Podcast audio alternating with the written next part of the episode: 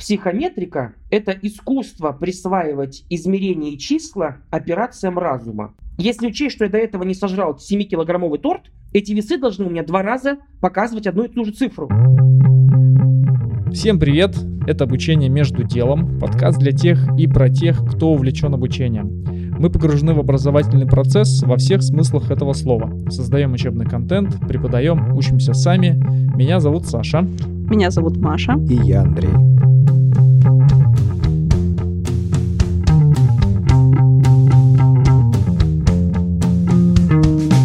Сегодня у нас в гостях Дмитрий Федорович Абакумов, человек, который руководит Центром психометрики и учебной аналитики в Яндекс Практикуме. Сегодня мы попробуем узнать, что такое психометрика, такая интересная наука, попытаемся разобраться, где ее можно применять, как ее можно применять в обучении попробуем выведать все секреты у Дмитрия. Дмитрий, привет. Привет, Дима. И для того, чтобы нам разогнаться, начать, э, предлагаю тебе рассказать о своем дне. Вот как проходит твой типичный день психометрика? Хорошо, начнем с типичного дня. Ну, мой типичный день диктуется тем, как у нас все устроено в практикуме и в Яндексе, в силу того, что это технологическая компания, мы работаем с спринтами. То есть у нас спринт это двухнедельный отрезок времени. В начале спринта, то есть в начале этого двухнедельного отрезка времени, мы э, внутри команды планируем наши цели и задачи на этот спринт. Ну а в конце этого спринта, то есть в пятницу второй недели, мы подводим итоги. Что получилось, что не получилось, почему не получилось и что сделать так, чтобы в будущем это получилось. Или если не получилось и не получилось по какой-то э, такой понятной, уважительной, прозрачной причине, может быть эту задачу делать и не нужно пока пока, условно говоря, блокер, который не дал ей выполнить, сам собой не рассосется. Вот, если говорить про мой стандартный рабочий день, то, ну, я начинаю с того, что я просыпаюсь и выгуливаю свою собаку. Это такая элемент такой ежедневной рутины. После этого я кормлю собаку, завтракаю сам, пока я пью кофе, я по старой традиции, то есть по традиции, эм, когда я писал диссертацию в Бельгии, свою PhD-диссертацию, я каждое утро начинал с просмотра, такого беглого просмотра научных статей. Что-то я добавляю в себе в свой список, что посмотреть на завтра, накануне, а что-то просто проявляется через э, поисковую систему Google Alerts, вот, какие-то новые статьи по психометрике. Ну и затем приступаю к работе, смотрю, какие задачки у меня есть на сегодняшний день, э, провожу необходимые расчеты, участвую в необходимых встречах, э, провожу необходимое обучение, если они запланированы этот день. Ну и вот где-то к вечеру, часам к восьми, я свой день заканчиваю. Вот так, так мой день проходит. То есть в 8 часов вы ложитесь спать? Нет, я имею в виду 8 часов я заканчиваю свой рабочий день. Вот. Э, а так все стандартно, 8 часов я заново иду выгуливать свою собаку.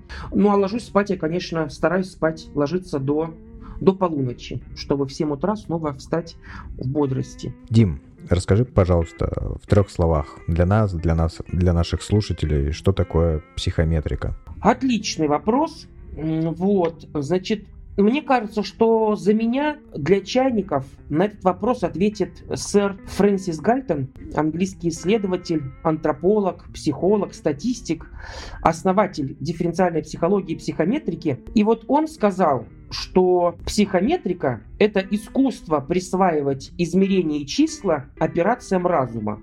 Мне кажется, это вот такое даже раз, два, три, 4, 5, 6 слов, которые дают очень такое простое понятие психометрики. То есть это наука, которая позволяет использовать методы измерений, рациональных измерений из э, точных наук, таких как, например, физика, и применять их в науке о разуме, в психо- психологии, в образовании, в педагогике. Вот. Мне кажется, это такое хорошее определение. То есть этот человек нам говорит о том, что мы, грубо говоря, можем пощупать, э, как мы изучаем что-либо. Ну вот получается, что пощупать-то мы не можем. Потому что вот мы, психометрики, работаем, психологи и преподаватели, педагоги, профессора. Мы работаем и меняем то, что не можем пощупать и пронаблюдать. То есть мы формируем знания, но не можем увидеть напрямую, что мы там сформировали. Мы э, приводим любое обучение, это есть формирование какого-то прогресса. То есть человек был на этом уровне и в процессе обучения как-то прокачался или перешел на новый уровень в понимании чего-то, в знании, в умении. И вот мы также не можем, условно говоря, если передо мной поставить двух человек, там, допустим, Машу и Петю, я не могу сказать, э, лучше Маша знает, чем Петя или нет. Но я четко понимаю, что, допустим, Маша это голубоглазая девушка, либо с голубыми линзами. Петя это кореглазый молодой человек или с, кари, или, там, с э, кари, карими линзами. Маша повыше, Петя пониже. Э, Маша стройная, Петя может быть там кур курпулентный э, молодой человек. То есть я могу это пронаблюдать. А вот со знаниями мы не можем это пронаблюдать. Нам некуда эту линейку приложить. И вот получается, что психометрика, она позволяет нам измерить невидимое. То есть измерить знания, умения, прогресс, черты личности, характеристики, особенности психологические. И использовать в измерениях такой очень сложный и рациональный математический аппарат из точных наук, но при этом мы остаемся вот в той, скажем, при этом мы все равно имеем дело с чем-то ненаблюдаемым, что невозможно пощупать. А есть какие-то условия, когда конкретно вот психометрика точно сработает? Или, может быть, есть какое-то, наоборот, разочарование, когда ожидали, что психометрика на чем-то сработает, а это какое-то великое исключение? А здесь, мне кажется, нельзя сказать, сработает или не сработает. То есть здесь вот, условно говоря, чтобы измерить длину какого-то отрезка, нам нужно воспользоваться линейкой, то есть измерительным инструментом, ее приложить. Вот. То же самое, что чтобы померить знания, нам нужно воспользоваться психометрическими методами. Потому что если мы будем пользоваться э, чем-то по наитию или чем-то не психометрическим, то мы эти знания не померим психометрические данные, мы можем сказать, что в данном случае они не репрезентативны. Ну, то есть их можно оспорить, или они как математика? Собственно, психометрика, она и вводит понятие репрезентативности, валидности, надежности. То есть получается mm-hmm. так, что эта наука э, вводит определенную рамку, на основании которой можно судить, можно ли этим измерениям доверять. То есть, допустим, Маша получила по какому-то тесту 7, а Петя получил 10. У непрофессионала может сложиться впечатление, что Петя получше, посильнее Маши по этому тесту, потому что он получил больше баллов. Но психометрик спросит, а какова ошибка измерения? А точнее лучше он не спросит, он рассчитает.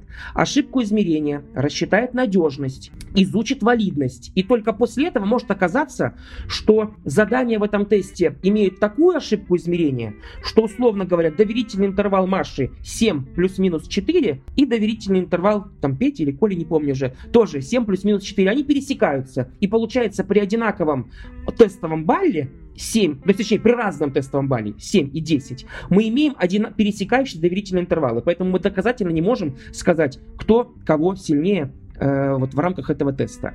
А, а, то есть получается, что психометрика вводит ну, параметры качества, посмотрев на которые мы можем понять, сравнимы ли э, результаты двух людей или нет психометрические данные, они сейчас используются только в таких локальных историях, в Яндекс Практикуме, в корпоративной сфере, или в образовании мы тоже можем встретить их.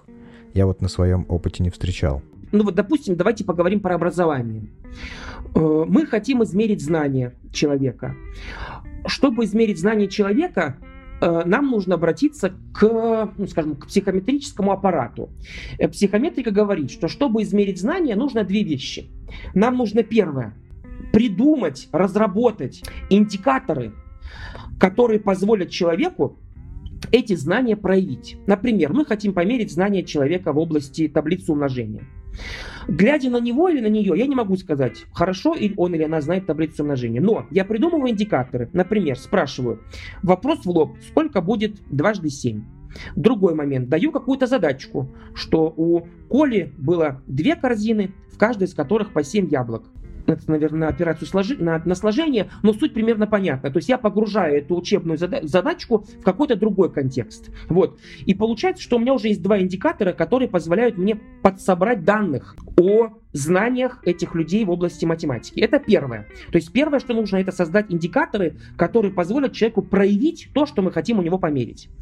А второе, нам нужна какая-то математика. Ну, то есть вот э, расчет ошибки измерения, расчет надежности и так далее. То есть которые позволят вот из этих наблюдений, которые мы смогли пронаблюдать на основе индикаторов, сделать какие-то обоснованные статистические выводы. И по большому счету вот психометрика, она состоит из двух таких больших частей. Первая часть – это наука о создании индикаторов, То есть о разработке кейсов, тестов, анкет, опросников, задачников, заданий, симуляторов, там, тренажеров и так далее. А второе, это там тот математический аппарат, который позволит те наблюдения, которые мы пронаблюдали, допустим, как школьники, как студенты решают задачки в тренажере Яндекс Практикума, как школьники решают задачки на таблице умножения, как э, человек, заполнивший какой-то психологический опросник, как на основании этих данных сделать обоснованный вывод о том, что мы хотим померить, что скрыто от нашего непосредственного наблюдения. Вот, и поэтому психометрические данные даже нельзя сказать психометрические данные, можно сказать, что данные, они окружают нас везде. То есть мы все решаем задачи, мы все проходим упражнения, мы все заполняем опросники и анкеты. Но чтобы доказательно сделать какой-то вывод на основании этих данных, мы должны к ним применить аппарат психометрики. Статистически уже я говорю. И вот в большей степени в своей работе, конечно, я занимаюсь вот той вычислительной частью психометрики. Я в меньшей степени занимаюсь разработкой заданий. Я ну, как бы консультирую в этой области, но это, наверное, 10% моего рабочего времени. А большую часть времени я занимаюсь разработкой математического аппарата, который позволяет на основании собранных данных э, сделать тот или иной вывод. Дим, подскажи, пожалуйста, в чем все-таки практическая ценность этой работы? То есть а, ты провел исследование, а, изучил, точнее, выявил закономерности. Дальше что с этим делается? Там корректируется система, корректируется образовательная программа, либо какое-то конкретное практическое задание меняется. То есть как это пощупать вот эту ценность? Говоря вот непосредственно об образовании, то ценность психометрики заключ... и вообще работы психометрика заключается в том, что мы получаем, ну, скажем, достоверную картинку, на основании которой можно много что сделать. Например, на основании э, тестирования хорошего, качественного, мы выявили, что у нашей группы 30% студентов допускают одну и ту же ошибку. Соответственно, мы можем на будущее предложить в силу того, что существенная группа, все-таки 30% от группы это много людей. Соответственно, мы на будущее понимаем, что нам нужно дать этим людям какой-то какой дополнительный материал, который позволит им ну, то есть освоить эту тему полностью. Соответственно, здесь психометрические эти данные там, диагностические данные служат вот такой вот наводкой, а что в контенте нам нужно поправить. С другой стороны, мы в процессе обработки данных э, можем увидеть, что студенты допускают ошибки в задачке не потому, что они плохо усвоили контент, а потому что сама задачка кривая. Соответственно, это для нас наводка, что поправить в самом задачнике. Третье. Мы можем выявить, например, что в этой группе допустим, среди студентов, которые изучают статистическое программирование, то есть язык R. И мы, например, видим, что среди тех, кто вообще не знаком с концептами программирования, они испытывают больше учебных трудностей, чем те, кто уже что-то в своей жизни когда-то кодил. Соответственно, мы можем вообще понять, как наш процесс работает на разные учебные группы. Ну и так далее, и так далее, и так далее. То есть, по большому счету, это, это линза доказательная линза, с помощью которой мы можем посмотреть на образовательный процесс и его скорректировать. И скорректировать его доказательно. То есть правильно понимаю, что ты выполняешь роль а, аналитика, который предоставляет вот а, эти наблюдения, закономерности, ну, в каком-то формате, не знаю, в формате диаграмм, например, или в формате каких-то графиков, которые уже методисты, предположим, ну, если мы говорим о Яндексе, Яндекс Практикума, э, обрабатывают и принимают решения, там, корректируют либо задания, либо учебную программу, либо, может быть, по-другому как-то группы набирают, вот, либо какие-то ну, какое-то в идеале вообще выстраивают там адаптивное обучение, что для тех, кто пришел на изучение языка R э, без знаний статистики, их на какой-то более базовый этап отправляют. Да, совершенно верно. Я э, создаю базу для принятия правильных решений э, на основе данных. То есть э, тут вы совершенно, ты совершенно верно заметил, что для этого нужна, нужны сами данные. Потом нужна математика, с помощью которой, статистика, с помощью которой мы эти данные обрабатываем. Ну и, наконец, нужно эти данные подать в удобном, комфортном и понятном виде для целевой группы. Например, это группа методистов. Вот. А уже методисты, глядя на тот или иной график, делают совершенно, совершенно верно, они делают э, правильные решения. И они улучшают контент, улучшают курсы, улучшают задачники не на основании, ну, условно, наития, чутья э, или просто вот что им первое в голову пришло, а на основании четких доказательств, где что не работает. И эти доказательства поставляет психометрика. Как же мне этого не хватало, когда я заказчикам доказывал, что здесь важно поставить вот такой блок, а не вот такой. Ну, потому что я знал, что так работает лучше, потому что в большинстве ситуаций это работает хорошо. Ну и, в принципе, в соответствии с принципами верстки лучше сделать вот так, а не вот так. Психометрика в этом случае мне бы помогла, я бы сказал, вот, смотрите, есть математическая модель, вот у меня есть такие данные, она показывает, что, скорее всего... Ну вот я приведу простой, простой практический пример. Вот у нас в практикуме есть тренажер, mm-hmm. где студенты э, решают специальные задачки на кодинг, на программирование, вот, в такой естественной для себя среде. И вот я могу проанализировать эту задачку и понять, что это какая трудность этой задачки, какую э, информацию ценную эти данные несут для методистов. Если задачка очень трудная, методист принимает решение, что ему нужно что-то добавить в объяснение или в скелет самой задачки, то есть какую-то систему подсказок наводящих, примеров, чтобы, условно говоря, оптимизировать эту трудность. Но с другой стороны, у нас есть еще один индекс, который мы, мы в практикуме разработали, он называется индекс попытки, который показывает, а прирастает ли группа студентов в вероятности правильного решения от попытки к попытке. То есть задача может быть трудная, в принципе, мы в жизни часто сталкиваемся с трудными задачами, и не нужно их как бы упрощать. Но проблема в том, что если от попытки к попытке. У студентов не происходит прироста значимого в, ну, в прогрессе э, вероятности правильного ответа, то получается студенты что-то делают, что-то в этой задачке, ну, условно говоря, что-то в своем коде меняют, но это не приводит к правильности решения. То есть это проблемная задача. Соответственно, вот эту задачу надо как бы поправить с точки зрения фидбэка, который мы даем студентам, с точки зрения правильных каких-то примеров, наводящих вопросов. И вот получается, что именно на основании вот этих вот аналитики, в основе которой лежит психометрический аппарат, методисты могут принять правильное решение. И правильное решение по отношению к конкретной задаче, а также в целом оценить масштабы бедствия. Что править, что улучшать, а что уже и так отлично работает, и это нужно только масштабировать. А вот интересно, бывают ребята, которые справляются с этой сложной задачей, они в будущем решают такие же сложные задачи? То есть для них траектория обучения как-то изменяется? Но это вопрос сложный. В том смысле, что это зависит от того, как устроена платформа образовательная. Например, у нас в практикуме, да и в целом в большинстве современных платформ обучения программированию, уч, как бы учебный опыт студента внутри тренажера, он по большому счету статичный. То есть вне зависимости от того, как студент решал предыдущие задачи, он получает те задачи, которые заложены дизайном платформы. А есть платформы адаптивные. Например, в изучении иностранных языков, которые дают все более и более сложные слова и фразы, если ты хорошо справлялся с предыдущими. То есть тут вопрос, и опять же, в основе вот этого алгоритма который выдает персональные задачки каждому конкретному студенту, тоже лежит психометрический алгоритм. Он называется алгоритм компьютерно-адаптивного тестирования или алгоритм компьютерной адаптивной практики. А психометрика это вообще дорогостоящая вещь? Она всегда стоит тех ресурсов, тех, может быть, денег, которые в нее вкладывают? Или не всегда она необходима? Может, при создании какого-то локального электронного курса, условно? Ну, я думаю, что там, где мы имеем дело с масштабами, первое, то есть когда курс проходят сотни человек, тысячи, десятки тысяч, то, конечно, там без психометрики невозможно. Это первое. И там она оправдывает себя. Второй момент. Там, где у нас нет возможности прямого контакта. Ну, например, если я профессор, и ежегодно провожу небольшую группу из 10 человек, то по большому счету, возможно, мне не нужно делать сложных громоздких вычислений, да и не получится этих сложных громоздких вычислений на выборке в 10-15 человек. Но у меня есть другая возможность. Я вижу студентов перед собой. Я могу задать каждому индивидуальный вопрос на основании своего профессорского опыта. Я могу э, их объединить в группы, дать им возможность порешать задачки друг с другом, учиться друг у друга. То есть, получается, в этом смысле вот такая вот аналитика данных э, не нужна, ну потому что там по большому счету и данных нет. У нас там 15 уникальных случаев.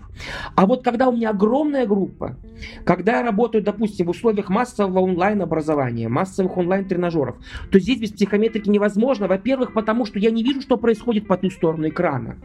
Я не вижу, трудно студенту или нет. Э, скучает он или нет. И тут, конечно, психометрика приходит на помощь. С помощью опросника, с помощью каких-то смайлов или других э, скажем, других систем сбора индикаторов о таком learning experience, да, LX, learning experience, мы получаем данные вот про этот опыт. С помощью того, как они решают задачки, мы получаем данные об их учебных трудностях. И вот, конечно, в этом смысле психометрика незаменима, и она стоит, стоит их инвестиций.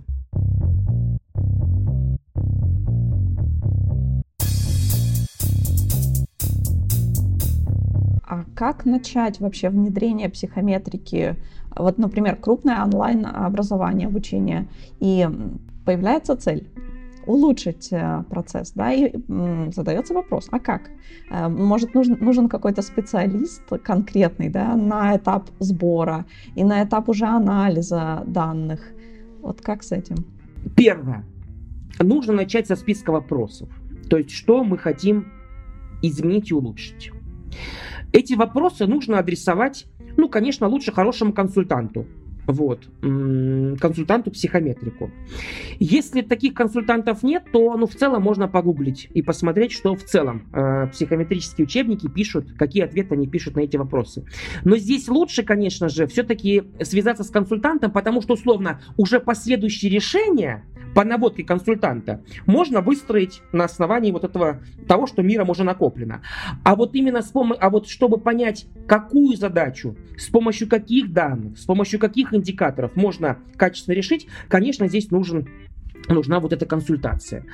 Э, и с чего начнет консультант? Он начнет с расспрашивания, какие данные есть, как они собираются, где они логируются, в каком разрезе, условно говоря, собираем мы по группе только общую какую-то оценку, что там у 20% пятерка, у 10% двойка. Либо мы собираем какие-то вот у них логи, каждый, ну, условно говоря, очень такие гранулярные логи. То есть такой-то юзер с таким-то ID в такой-то момент времени решал такую задачку с такой-то успешностью. Конечно, для психометрики нужно второе. Дальше он будет спрашивать, э, оценит, достаточно ли тех данных, которые собираются, их качество, их количество для решения поставленных задач. Если достаточно, он сформулирует какой-то план какие модели использовать и так далее. Если недостаточно, то примерно он подскажет, сколько еще нужно подождать и подсобрать данные, чтобы ответить на поставленные вопросы. Ну и дальше уже какой-то разрабатывается план. Какие-то вопросы, на какие-то вопросы можно ответить сразу. Например, э, платформа хочет понять, какие задачки хорошие, какие плохие. Тут, в принципе, на эти вопросы можно уже ответить прямо вот сесть, проанализировать, ответить. А вот, допустим, э, оценить, как связаны трудности в этих задачках с трудностями в других задачках, как связаны, условно говоря, вот такой опыт, что они вот читали эти главы, а потом допускают такие-то ошибки, есть ли какая-то связь, закономерность, это уже требует большего количества данных и, скорее всего, потребует дополнительного сбора данных. Вот примерно так. Вопрос. Можно ли э, влиять, точнее не так, можно ли, используя психометрику, исследовать вопрос, связанный с вовлеченностью в обучение. То есть и, соответственно, делать выводы по а, не только по сложности задания, не только по структуре материалов и содержанию этих материалов, но и, допустим, по э, каким-то тайм-слотам, да, допустим, человек больше вовлечен, ты вот в самом начале рассказывал, что у тебя мозг лучше работает с утра, то же самое с вовлеченностью, что человек, допустим, там, не знаю, в обеденное время с большей вероятностью потратит время на то, чтобы прочитать какую-нибудь главу курса или выполнить практику, или наоборот, что он э, в другое время способен лучше делать, не способен, дру, другое слово сейчас скажу, более вовлечен, то есть он найдет в себе силы и время, не будет там прокрастинировать сильно и сделает там, выучит еще 10 слов э, на английском языке или там, пользуя какой-то новый датасет, применит какой-то алгоритм, например. Ну, я сейчас э, фантазирую, имеется в виду, что э, по-простому, если вопрос такой, можно ли и как, если можно, с помощью психометрики влиять на вовлеченность наших обучаемых? Ну, прежде всего, давайте обратимся к тому, что такое вовлеченность. Вовлеченность это такой психологический конструкт, который, э, ну вот есть, ну то есть, который, в принципе, сложно пронаблюдать вот прям воочию. Например, если могут быть два студента, они оба сидят за компьютерами. И с виду и те, и те что-то, и те, и те что-то по тачпаду или там мышкой клацают, нажимают на какие-то кнопки. Я не знаю, кто из них вовлечен или нет. Соответственно, я не могу э, непосредственно приложить какую-то линейку к этим студентам и что-то там у них замерить. Ну, вовлеченность, я имею в виду. Э, соответственно, нам нужна психометрика для чего? Чтобы создать корректную, валидную и надежную метрику этой вовлеченности. Как только, то есть как ее можно создать? Ее можно создать с помощью опросника, можно создать с помощью какого-то логирования активности. Например, вот считать, что вот э, ну, там, студенты, которые вот таким-то паттерном, у которых такой-то паттерн поведения на платформе, они считаются более вовлеченными, какой-то другой паттерн менее вовлеченными.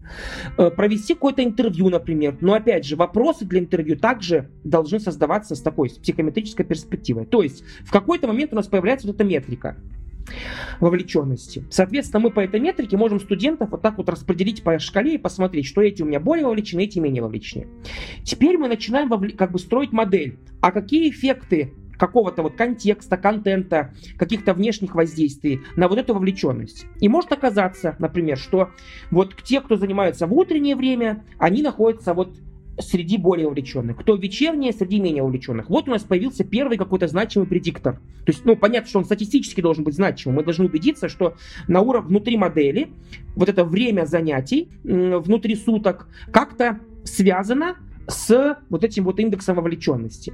И дальше вот с помощью добавления различных предикторов, таких эвристик, мы смотрим, а что еще оказывает эффект на эту вовлеченность. И когда мы э, увидим, выявили для себя какой-то вот набор вот этих вот эффектов, мы уже можем что-то делать с этими эффектами и смотреть, э, как они реализуются в э, повышении вовлеченности студентов. Звучит очень интересно и сладко. Вопрос, как бы, как это поставить на поток, потому что я слышу тебя, когда ты говоришь действительно о массовых курсах, о том, когда много людей, то есть можно эти закономерности выявлять, там это тысячи, десятки, может быть даже тысяч а, учеников.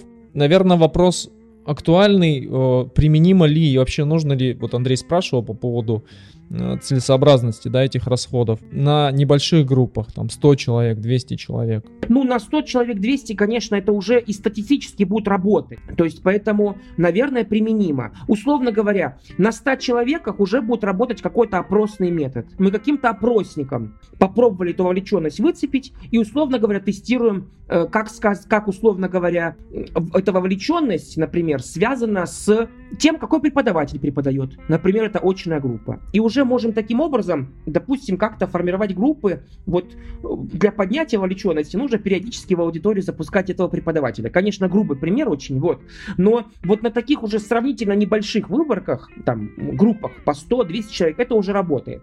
Я думаю, что не совсем, то есть как бы совсем не осмысленно и невозможно делать психометрические расчеты на очень малых выборках. То есть вот на классной группе, там в 10-15 человек, там просто ничего не построишь статистически значимого. А дальше, конечно, когда у вас платформа, огромная платформа с огромным количеством студентов, которая собирает э, активность студентов на уровне единичного клика мышки, то там просто сама модель психометрическая будет более во-первых, более точно, во-вторых, более, образ, более разнообразной с точки зрения, какие эффекты и факторы мы в ней учитываем.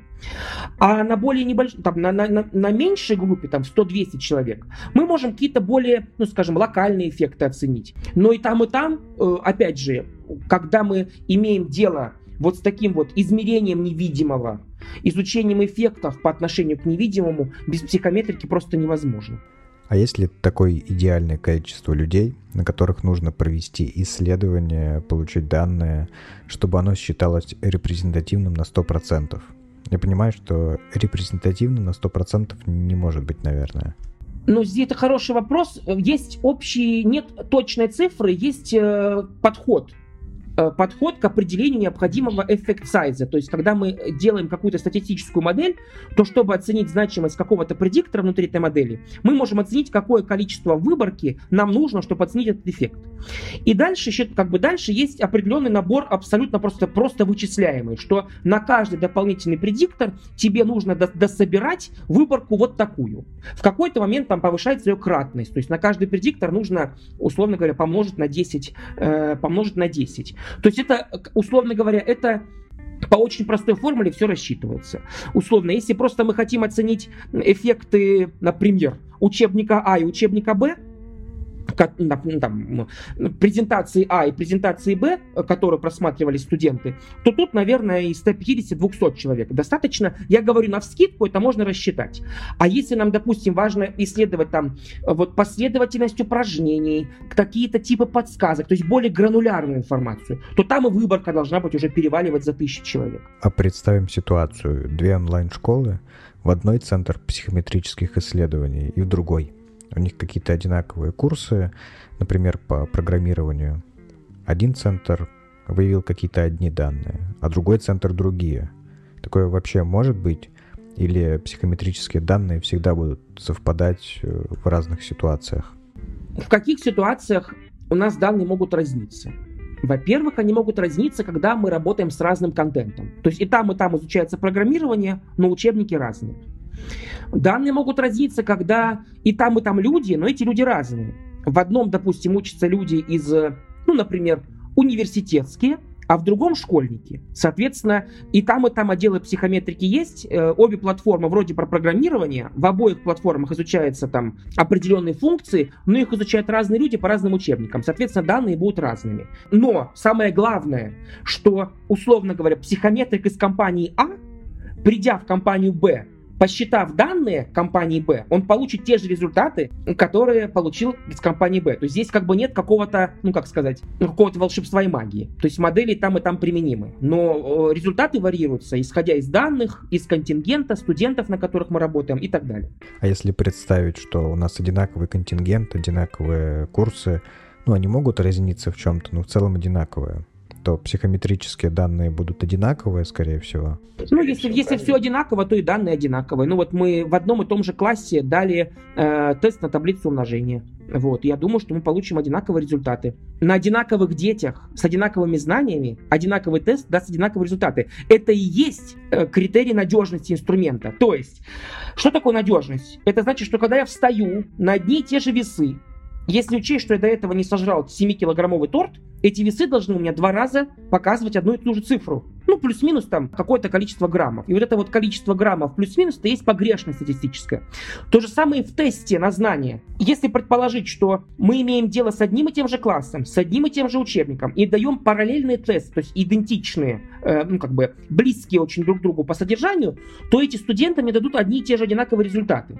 Если они вдруг дают мне разные результаты, то либо проблема в тестах, либо студенты запомнили, например, что-то и уже показывают мне не знания, а вот эффект запоминания и так далее, и так далее. Я попробую пояснить. Если представить, ну, ту же самую ситуацию, только с таблицей умножения, например, мы возьмем не один и тот же класс, а возьмем 6 А и 6 Б, где одинаковое количество девочек и мальчиков, примерно там одинаковое количество отличников и двоечников – вот в этом случае будут разные данные? Ну, это хорошо. Я, я всегда пытаюсь просто объяснить, а почему они могут быть разные. Они могут быть разные потому, что э, класс А чем-то отличается от класса Б. Например, и там, и там э, такое же распределение отличников и двоечников. Но представим себе, что, условно говоря, в классе Б Двойки получают только прям вот такие, знаете, злостные, матерые, никто ничего не знает. А в классе А двойки как бы получают, но только в исключительных случаях. Это может быть о чем говорить? О том, что в классе Б у нас более лояльный преподаватель, а в классе А у нас более строгий преподаватель. Вот мы нашли психометрически на уровне данных то различие, которое дифференцирует оценки двух классов. Угу. Как раз к результатам, может быть, вопрос такой э, с подвохом, а может быть и нет. Э, вспомнишь ли ты какой-нибудь интересный пример, когда на основе психометрики были сделаны э, какие-то правки интересные, может быть, неожиданные в заданиях или в обучающей программе целиком? Наверное, э, пример вот из моего, из моего такой юности студенческой, когда я поступил в университет, у нас в университете стали применять тестовую систему диагностики знаний студентов. И все студенты первого курса ну, подавляющее большинство попали в приказ на отчисление. И ректор университета, а я учился до этого в интернате для одаренных детей, вот, и ректор университета спросил, а как же наши там одареныши, как они решили эти, эти тесты? Оказалось, что мы тоже попали в приказ на отчисление. И он сказал, ну раз эти дети решают эти задачи плохо, то, скорее всего, проблема не в детях, не в знаниях, а в студентах. И вот это тот яркий пример, который, по большому счету, когда психометрика меня спасла от отчисления, потому что она подсветила людям, что их решение было невалидным. Оно, оно делалось на основании кривой сломанной линейки.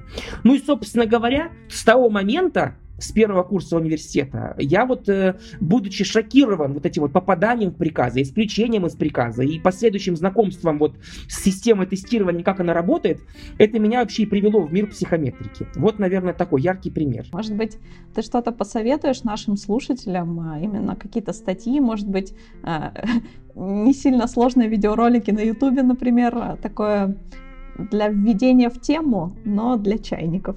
Можно посмотреть первое на основателей психометрики. Это у нас э, Гальтон, Пирсон, Терстоун, Спирман, Кеттл. Вот это вот такое основное, да, вот что можно почитать, хотя бы даже проч- прочитав их биографии на Википедии, уже сформируется у читателя э, какой-то такой образ, как они мыслили, куда они шли и как они решали свои задачки. А вот из современных книг я порекомендую книжку профессора Амстердамского университета Дэнни Борсбома, которая называется Measuring the Mind. Там нет фактически ни одной формулы, но там полностью описывается философия психометрики. Насколько нам важно, в какой философской парадигме философии науки психометрики работают.